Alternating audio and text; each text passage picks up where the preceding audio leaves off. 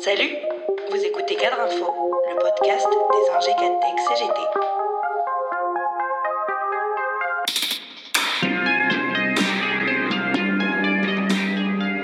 Bonjour à toutes et à tous. À l'occasion de cette nouvelle année, nous avons souhaité nous adresser en direct avec euh, les internautes pour partager avec vous quelques notes d'espoir et d'optimisme.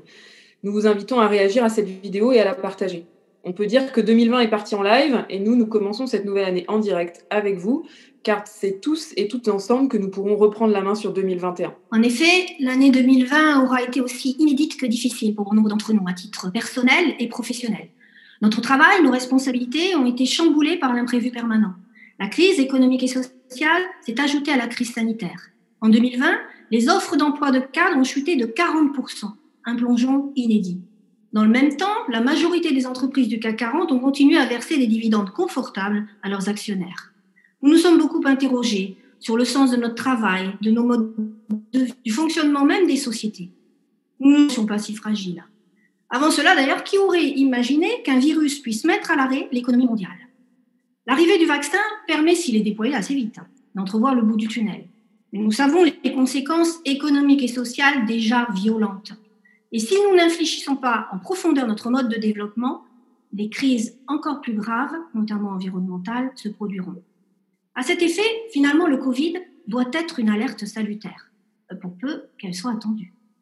Les résistances ont été fortes, très fortes, mais comme après la crise financière de 2008, les dirigeants veulent surtout ne rien changer. Il n'y a qu'à regarder le fossé entre d'un côté les promesses de monde d'après et de l'autre les actes. Ce fossé est choquant.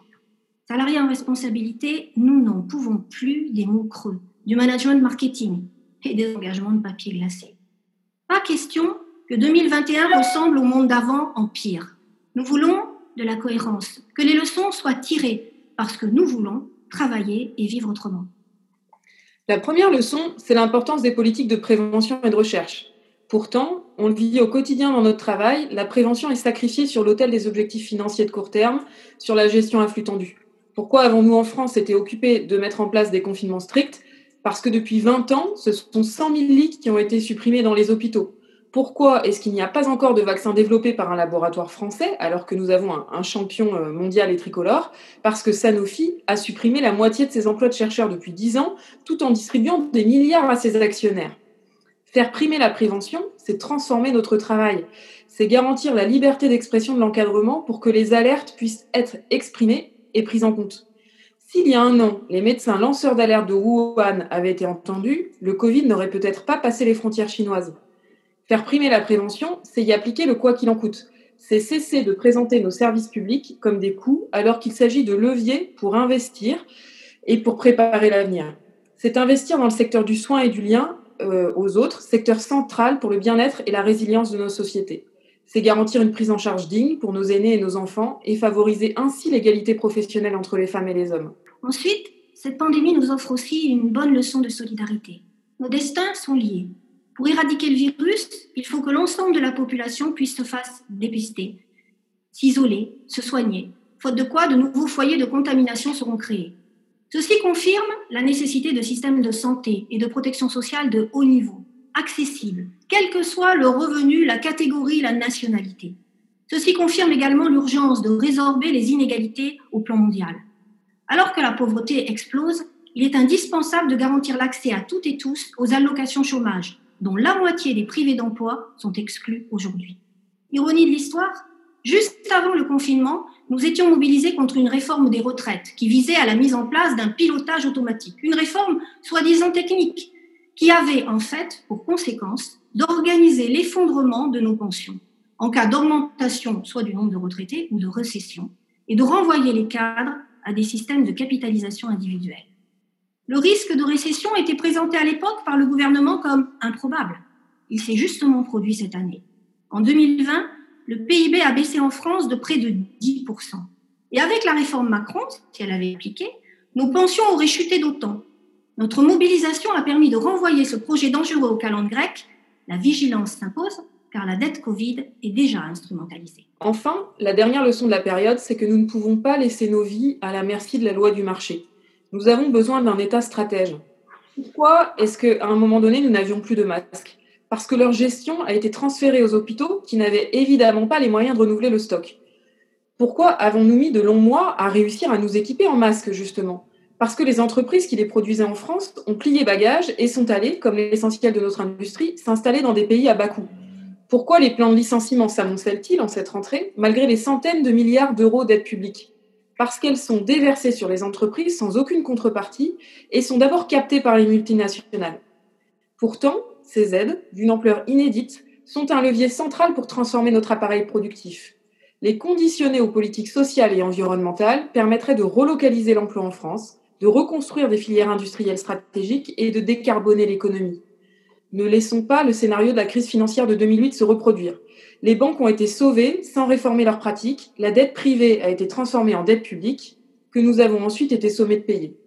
Faire payer la dette Covid au monde du travail serait injuste et inefficace. Cela nous enfermerait dans la récession, à l'image de ce qui s'est passé en Grèce ou en Espagne, par exemple. À l'inverse, la CGT, comme de nombreux économistes, plaide pour une restructuration de la dette. Alors que l'euphorie domine sur les marchés financiers, il faut réformer la fiscalité pour mettre à contribution le capital et les GAFAM et conditionner les prêts de la Banque Centrale Européenne pour empêcher la spéculation sur la dette.